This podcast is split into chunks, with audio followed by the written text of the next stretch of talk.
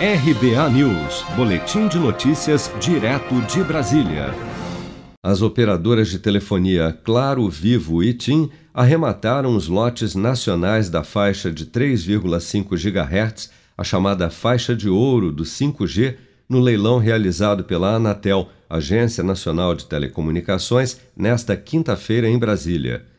Já na concorrência pelos lotes regionais da faixa de 3,5 GHz, o lote C2, que abrange São Paulo e trechos de estados da região norte, foi vencido pela Sercontel, e o da região Nordeste foi vencido pela empresa Brisanet, que também arrematou o lote da faixa de 3,5 GHz na região Centro-Oeste.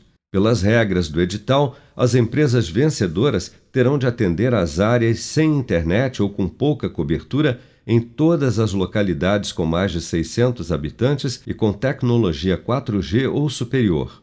Antes do leilão, o ministro das Comunicações, Fábio Faria, disse em entrevista à TV Jovem Pan que até julho do ano que vem, todas as capitais e também algumas cidades do interior do país já terão a tecnologia 5G em funcionamento. Então, nós colocamos um cronograma que até o ano que vem, por exemplo, nas 27 capitais, até julho do ano que vem, todas terão o 5G já funcionando. É, algumas cidades né, do interior também, elas podem começar logo. Eu tenho certeza que no dia seguinte, por exemplo, falando aí em São Paulo, onde vocês estão, aqui em Brasília, a empresa que ganhar, a tele que ganhar, vai ter um número mínimo colo para colocar antenas aqui, mas eu tenho certeza que elas, é, em praças maiores, elas vão colocar muito mais do que nós colocamos no nosso edital.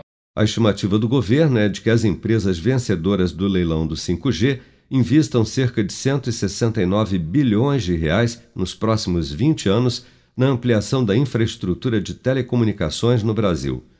A promessa é de que o 5G proporcione uma conexão de internet móvel até 100 vezes mais rápida e mais econômica que o 4G para todos os municípios com população superior a 30 mil habitantes.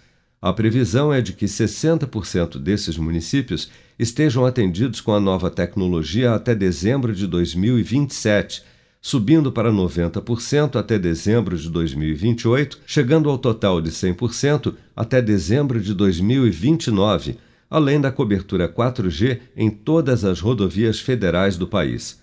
Para terem acesso à rede 5G, os consumidores precisarão adquirir celulares compatíveis com a nova tecnologia.